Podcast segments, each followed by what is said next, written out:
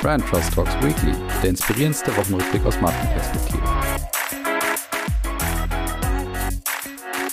So, liebe Hörer und Hörer, willkommen zurück zu Brand Trust Talks Weekly. Wir sind in der KW 47 und ihr seid zurück bei eurem Lieblingswochenrückblick aus Marketing und Markenperspektive. Ich habe natürlich wieder ein paar schöne Themen für euch dabei. Da war auch einiges los. Es liegt natürlich viel so ein bisschen im Lichte der Fußball-WM, aber es war zum Beispiel auch Wetten das am Wochenende. Auch das war natürlich ein Thema. Ich würde sagen, wir starten rein und zwar mit einer neuen Kategorie. Ich habe nämlich so ein paar Zahlen der Woche mal rausgesucht, die mir aufgefallen sind. Die Zahlen der Woche. Und da starten wir wirklich ganz kurz mit einer Statistik, die mir zugesendet wurde. Und zwar, dass inzwischen 74 weibliche CEOs bei den Fortune 500 Unternehmen gibt. Und das ist im Vergleich zu vor 20 Jahren, also 2002, eine lockere Steigerung von 900 Prozent, weil nämlich 2002 waren es gerade mal sieben Frauen. Von daher, das ist doch mal eine interessante Statistik zum Einstieg. Und die zweite Statistik hat direkt was mit der Fußball-WM zu tun. Und zwar gibt's natürlich die ersten Auswertungen, was denn die Quoten so angeht. Und man muss feststellen, dass die Quoten im Vergleich zu Russland deutlich zurückgegangen sind. So wurde diese Pleite von Deutschland gegen Japan nur in Anführungsstrichen von knapp 9,2 Millionen Zuschauerinnen und Zuschauern im ARD gesehen. Und das ist ein ja, Marktanteil von 59 Prozent und im Vergleich war es noch in den Gruppenspielen in Russland so, dass knapp 25 Millionen Menschen im Schnitt äh, eingeschaltet haben und die Marktanteile entsprechend zwischen 75 und knapp 90 Prozent lagen. Also das ist schon eine deutliche Unterscheidung, aber man muss es vielleicht noch nicht ganz so kritisch sehen. Man muss ja auch dazu sagen, ich glaube, das Spiel kam am Mittwoch um 14 Uhr. Das ist jetzt nicht zwangsläufig die beste Zeit. Plus wir sind ja, wie gesagt, im Weihnachtsendstress oder Jahresendstress auch in den Unternehmen. Da hat nicht jeder um 14 Uhr gerade mal Zeit, Deutschland gegen Japan anzuschauen. Aber trotzdem, man muss feststellen, die Zahlen gehen da deutlich zurück aktuell. Captain. Und damit kommen wir natürlich zu diesem Thema. Die Marketing-Themen der Woche. Und da bleibt es erstmal ein bisschen zahlenbasiert, auch wenn wir jetzt bei den Themen der Woche sind. Und zwar habe ich ein paar Zahlen hier dabei, ja, die auf das Thema gleich einzahlen werden. Und zwar sind in diesem Jahr bis Ende September bei Verkehrsunfällen 2111 Menschen gestorben. Und das sind 11 Prozent mehr als in den ersten neun Monaten des Jahres 2021. Kann an unterschiedlichen Punkten liegen. Vielleicht waren 21 noch nicht so viele Leute auf der Straße, aber mal egal, woher diese Zahl jetzt letztendlich auch kommt. Insgesamt muss man sagen, die Zahlen gehen aktuell etwas nach oben und das bedeutet vielleicht auch für die Unternehmen, wie zum Beispiel Autounternehmen, dass sie ihre Kommunikation ein bisschen anpassen. Und das hat jetzt Mercedes-Benz auch gemacht und geht voll in das Thema Sicherheit rein, hat diese Woche so eine Art Sicherheitswoche vorbereitet, wo sie ein paar Sicherheitsfeatures vorstellen, beziehungsweise ja ihren DNA-Ausdruck da ein bisschen auf die Straße bringen wollen, im wahrsten Sinne des Wortes. Und zwar, dass in der DNA von Mercedes-Benz auch das Thema Sicherheit steckt, ähnlich wie bei Volvo, allerdings natürlich bei Volvo viel, viel stärker mit der Marke verbunden. Und dazu kann man jetzt bei Instagram insbesondere eben die nächste Woche ganz, ganz viele unterschiedliche Motive, Videos verschiedenster Art auch sehen. Unter anderem wird auch der Elchtest da ein bisschen, ich sag mal, ja, ironisch von Mercedes-Benz selber auch auf die Schippe genommen. Dieser Elchtest war ja, ich glaube 1997 war es, das Thema, was sicherlich Mercedes-Benz damals so den ersten Image-Schaden ihrer Geschichte auch verschafft hatte. Wenn ihr euch erinnert, dass damals die A-Klasse versucht hat, ja den eigentlich sogenannten Kindertest zu machen, also das heißt ähm, kurvig zu fahren und einem Gegenstand dann auszuweichen und dann eben umgefallen ist. Und das wurde dann aufgrund dessen, dass es ja in Schweden gemacht wurde, ja auch der Elchtest genannt. Und jetzt, wie gesagt, kommen unterschiedliche Flights, unterschiedliche Themen hier bei Instagram zutage. Was ich daran nicht unbedingt ganz so gut finde, muss ich sagen, ist, dass diese Art und Weise dessen, was man bisher gesehen hat, also man hat so die ersten Fotos und Videos auch gesehen für diese Sicherheitswoche bei Mercedes, dass dieser Stil, den ich auch schon schon bei dem 50-jährigen Geburtstag von der S-Klasse kritisiert habe, dieser sehr, sehr künstlerische Stil, dass der ja, vielleicht gut zu Instagram passt, aber irgendwie nicht so richtig auf die Marke Mercedes-Benz einzahlt. Also da muss ich sagen, das spricht mich irgendwie nicht an, das baut zu wenig auf der Vergangenheit, auf den Vorteilen auch auf und ist mir auch ein bisschen, wie gesagt, wie schon bei der damaligen 50-Jahre-Kampagne, bisschen zu sehr um die Ecke gedacht, ein bisschen zu sehr künstlerisch.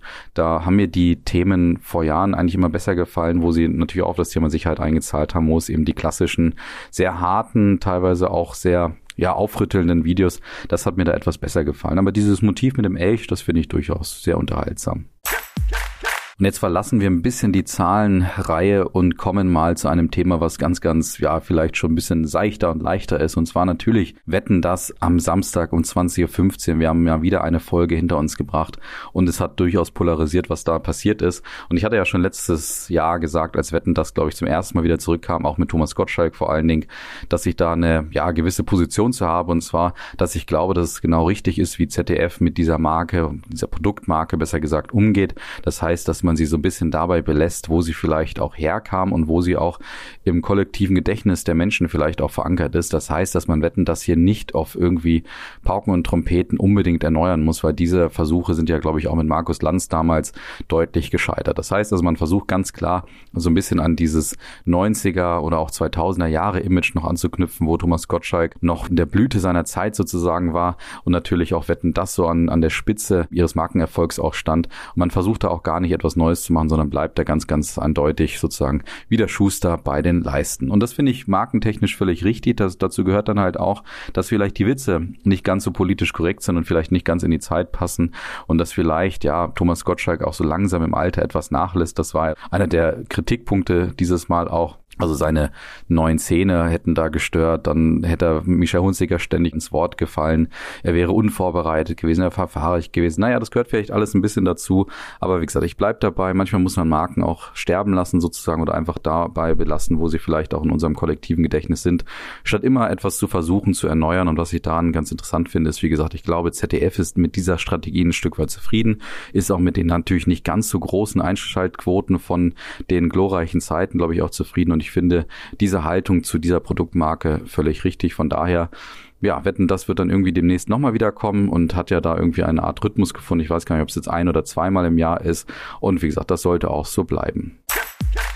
Und jetzt kommen wir natürlich zu dem Thema der Woche vielleicht. Es war wieder das Thema Fußball-WM und ich habe auch im Horizont geschrieben und möchte euch aber noch mal ein paar Erkenntnisse zu diesem Thema der Woche, natürlich zu der Rewe-Haltungsaktion, da noch mal meine zentralen Erkenntnisse mit euch teilen.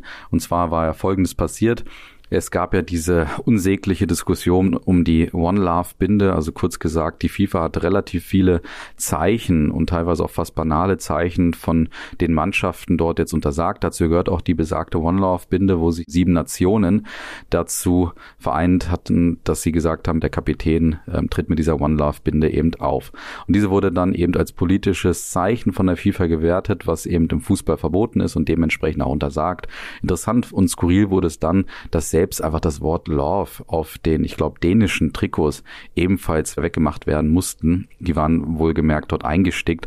Und da ist dann schon interessant, wie gesagt, es stand nur das Wort Love drauf. Das kann gefühlt für alles stehen und ist, glaube ich, nicht zwangsläufig eine, ein politisches Symbol. Aber da wurde es dann eben wirklich skurril. Und ich hatte auch im Horizont geschrieben, der Postillon fühlt sich gerade ein bisschen verschaukelt, weil ihm da irgendjemand seinen Job wegnimmt. Also Postillon ist ja dafür bekannt, dass er immer überzeichnet und versucht so ein bisschen das vielleicht zu überzeichnen, was als nächstes kommen könnte. Aber es ist eigentlich eigentlich nie ernst meint. Und bei der FIFA fühlte sich jetzt schon so ein bisschen, als ob die deren Job machen. Aber zurück zu Rewe. Rewe hatte den Vertrag, die Partnerschaft mit dem DFB bereits im Oktober gekündigt, ohne Zusammenhang mit der WM und hat jetzt diese One Love Diskussion, das heißt also, dass Deutschland das auch mit sich machen hat lassen als Nation, als Fußballnation und auch der DFB dort nichts dagegen gesagt hat, das haben sie jetzt zum Anlass genommen dafür, ihren Vertrag eben vorzeitig zu kündigen und auch alle bisherigen Einnahmen aus der Partnerschaft, es geht da vor allen Dingen um ein Stickeralbum, eben zu spenden und gleichzeitig eben auch auf alle Werberechte, die jetzt noch bis Ende des Jahres gegolten hätten, eben auf diese auch zu verzichten. Und ich habe noch einen dritten Punkt gesagt.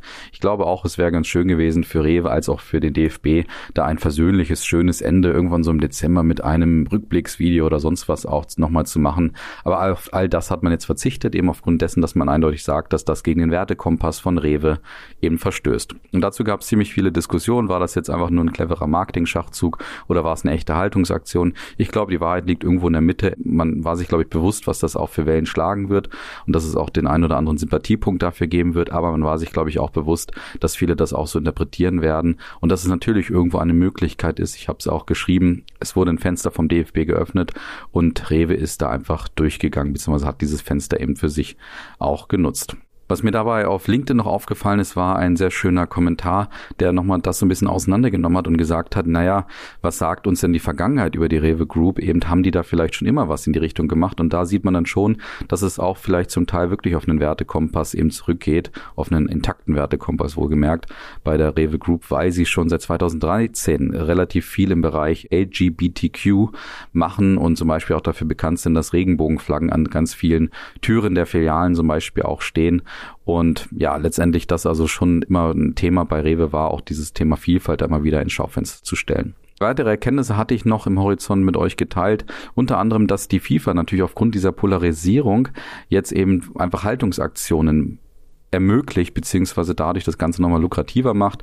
Der zweite Punkt war ein ganz interessanter Punkt, den ich das Trittbrettfahren nenne. Das heißt, dass du jetzt im Schatten der FIFA oder der WM einfach mitfahren kannst, auch mit einer Haltungsaktion sozusagen jetzt wirklich Reichweite und Sympathie bekommen kannst, ohne dass du in irgendeiner Form als Partner der Fußball-WM auftrittst und dafür viel Geld bezahlt hast. Und der dritte Punkt war, dass Schweigen wirklich nicht mehr Gold ist. Das merkt man eben und habe ich auch schon mal mit euch geteilt. Ja, entweder man positioniert sich oder man wird positioniert. Dementsprechend ist eben abwarten Daten taktieren nicht mehr das, was man in der Gegenwart tun sollte, sondern wirklich zu reden, zu kommunizieren, Position zu beziehen und auch zu reagieren, wenn etwas passiert oder wenn man mit etwas konfrontiert wird. Und das konnte man jetzt auch bei den anderen Sponsoren der deutschen Fußballnationalmannschaft sehen, wie zum Beispiel VW, Adidas und auch die Telekom, die da sofort dann auch befragt wurden und auch entsprechend reagiert haben und auch nicht schlecht reagiert haben, muss man sagen. Sowohl VW oder auch Flyer Alarm, die auch zu den Partnern gehören, haben da eine sehr differenzierte Kommunikation ausgegeben. Von daher, wie gesagt, Schweigen ist hier auf jeden jeden Fall nicht mehr Gold und das so ein bisschen mal zur Einordnung dieses Rewe-Themas und der Fußball-WM. Ja, Gewinner habe ich diese Woche leider mal wieder nicht, deswegen kommen wir direkt zur nächsten Kategorie. Die Verlierer der Woche. Und da müssen wir mal über Beyond Meat sprechen. Ich glaube, die waren hier auch schon öfter mal Gewinner, insbesondere glaube ich so in den Anfangsjahren und Anfangsmonaten von Beyond Meat. Da wurden die ja mit sage und schreibe 14,6 Milliarden Dollar an der Börse bewertet. Also der Aktienkurs war da in schwindelerregender Höhe und das war damals natürlich ein entsprechendes Unicorn geplant mit dem Thema, dass natürlich jetzt diese fleischlosen Ersatzalternativen, dass die jetzt vielleicht so in die Mitte der Gesellschaft finden. Und jetzt nach knapp drei Jahren Beyond Meat muss man feststellen, die Bewertung war anscheinend zu hoch. Und diese fleischlosen Ersatzalternativen kommen nicht ganz so in die Mitte der Gesellschaft. Und da kann man noch ein paar weitere Zahlen auch von Beyond Meat raushauen, wie zum Beispiel, dass der Aktienkurs, wie gesagt, von 234,90 Dollar auf unter 12 Dollar gefallen ist inzwischen. Und damit die Bewertung nur noch bei knapp 750 Millionen Dollar liegt. Und auch, dass ja, die Zahlen einfach nicht in diese Höhen kommen, wie man es immer wieder bei Beyond Meat auch prognostiziert hatte. Da gab es wiederum einen Umsatzrückgang um 22,5 Prozent auf nur knapp 83 Millionen Dollar. Und das Ganze war in einem wunderbaren Artikel in der Süddeutschen zusammengefasst, wo die Süddeutsche auch so ein bisschen herausgefiltert hat mal, was denn jetzt die Gründe sind dafür, dass Beyond Meat eben nicht so stark reingestartet ist oder nicht in diese, in diese Richtung kam, wie man es vielleicht auch erwartet hat als Unicorn. Und da hat Süddeutsche eben drei Themen herausgefunden herausgearbeitet, nämlich erstens, dass diese Fleischersatzprodukte eben weiterhin ein Nischenprodukt bleiben und vielleicht gerade für Flexitarier mal interessant ist, wenn man sagt, ach, ich möchte heute auf Fleisch auch verzichten, aber zum Beispiel für Vegetarier nicht zwangsläufig immer die beste Variante ist, weil vielleicht Vegetarier wirklich dabei bleiben, auch Fleischersatzalternativen nicht zwangsläufig zu essen, entweder vielleicht nach wie vor aufgrund ihrer Haltung oder vielleicht aufgrund des Geschmacks, der zu sehr an Fleisch erinnert. In dem Sinne einen schönen Gruß an meine Frau. Und dazu hat die Süddeutsche auch ein paar Statistiken dargestellt, dass zum Beispiel der US-Umsatz dieser Fleischersatzalternativen, dass der erstmal ein Jahr lang stagnierte und dann sogar jetzt zurückgegangen ist, woran man eben festmachen kann, es war vielleicht mal etwas Neugierde dabei, es war mal ein bisschen Ausprobieren dabei, aber wirklich nachhaltig wechseln tun da nicht alle eben. Das zweite Problem ist das, was man in den USA anscheinend das Margarine-Phänomen nennt, dass in den 1970er Jahren die Margarine als gesündere Alternative zu Butter angepriesen war, das aber nicht zwangsläufig so war. Und ähnliches passiert jetzt eben auch bei diesen Ersatzalternativen, dass man gerade so ein bisschen tiefer mal reingeht und eben sagt, naja, woraus diese denn letztendlich gemacht wurden und vor allen Dingen, was da so alles drin ist an Geschmacksverstärkern und, und so weiter, weil irgendwie muss man natürlich diesen Fleischersatz oder diesen Geschmack auch herstellen. Und das wird jetzt gerade einigen deutlich, dass das erstens teurer ist, ist, auch in der, in der Herstellung, deswegen nicht unbedingt nachhaltig ist. Und zweitens natürlich da einige Sachen drin sind, die nicht zwangsläufig immer etwas ist, was so wunderbar in der Gesellschaft schon akzeptiert ist. Und dementsprechend zweites Problem, dass man inzwischen etwas genauer hinguckt. Und das dritte Problem liegt natürlich an den gestiegenen Preisen. Und das liegt auch daran, dass jetzt gerade die Inflation natürlich so richtig reinkickt und zweitens auch diese Preise von diesen Ersatzalternativen eben deutlich höher sind als das billigste Fleisch, was man so findet. Das heißt also, nicht jeder ist da gerade in der Lage und vielleicht auch nicht unbedingt gewillt, das zu bezahlen, was man gerade vielleicht für Beyond Meat bezahlen muss. Und dementsprechend musste Beyond Meat jetzt auch so ein bisschen sich weiter zurückschrumpfen und hat eben 200 Mitarbeiter entlassen. Das sind knapp 20 Prozent der Belegschaft und das geht zurück darauf, dass man wirklich auf die richtige Größe schrumpfen möchte und wirklich komplett wieder sich fokussieren möchte. Da hat man zu viele Kooperationen mit Pepsi, mit McDonald's und so weiter angefangen und hat auch zu viel versucht, was die ganzen Ersatzalternativen angeht. Und dementsprechend ist jetzt bei Beyond Meat voller Fokus angesagt. Und der zweite Verlierer diese Woche ist Axel Springer mit dem Thema Bild TV. Und da ist ein bisschen Genugtuung auch bei mir dabei. Wenn ich da mal so Ausschnitte gesehen habe bei Bild TV, habe ich schon überlegt, was eigentlich die Daseinsberechtigung dieses Formats sein soll. Die waren da schon sehr, sehr kantig unterwegs und haben da manchmal Leute zu Themen befragt, wo man wirklich überlegt hat, für wen soll das jetzt einen Mehrwert bieten, wenn man sich eben als sozusagen objektiver Nachrichtensender darstellt. Also das war mir zu viel Boulevard, zu viel Unterhaltung und irgendwie auch alles zu billig. Und vielleicht war es auch ein bisschen zu weit dann tatsächlich von der Bild Zeitung. Natürlich ist das inzwischen ein komplettes Medienunternehmen, wo Videoproduktion auch dazugeht. Aber vielleicht war sozusagen die Vision, ein weiterer Nachrichtensender zu werden, auf eine boulevardeske und bürgerliche Art. Vielleicht war das dann doch ein bisschen zu weit für die Bild. Und letztendlich kostet das leider, und da muss ich sagen, da ist natürlich nicht Genugtuung bei mir dabei, eben 80 Leuten, 80 Menschen den Job. Und da kam es jetzt auch ein bisschen sozusagen seitens des Deutschen Journalistenverbands zu der Forderung, dass man sich eben aufgrund dessen, dass man mit diesen Leuten geplant hat, auf jeden Fall eine Alternative überlegen muss, oder anders gesagt, dass diese 80 Leute eben nicht vor die Tür gesetzt werden müssten, sondern irgendwo im Axel Springer Verlag eben aufgefangen werden sollten. Und das finde ich auch definitiv, aber wie gesagt, etwas Genugtuung ist da schon dabei, dass dieses Format offensichtlich gescheitert ist. Und damit kommen wir zu unserer Abschlusskategorie. Die Fundstücke der Woche. Und wir starten nochmal mit etwas, was mit Fußball im weitesten Sinne zu tun hat, und zwar mit dem Slavery Cup, der wiederum von einer Agentur gegründet wurde. Das heißt, da geht es einfach darum, da die FIFA nochmal auch deutlich ins Negative zu ziehen und deutlich zu machen, dass eben die Fußball-WM, die nebenbei, habe ich jetzt gerade erst gehört, 211 Milliarden Dollar gekostet hat, also im Aufbau einer Konzeption, dass die eben in Katar stattfindet. Im Vergleich war das bei Russland übrigens nur 11 Milliarden Euro, also da merkt man, was da eigentlich investiert wurde. Ich glaube, glaube, dieses Geld hätte woanders auch ganz gut getan. Aber zurück zu dem Slavery Cup, der eben von der Agentur Mojo Supermarket eben aufgebaut wurde und wo Projektionen an unterschiedliche Gebäude, wie zum Beispiel das FIFA-Gebäude gemacht wurden, wo man dann eben ein paar der Menschen auch sieht, die eben gestorben sind im Zuge des Aufbaus dieser Fußball-WM in Katar.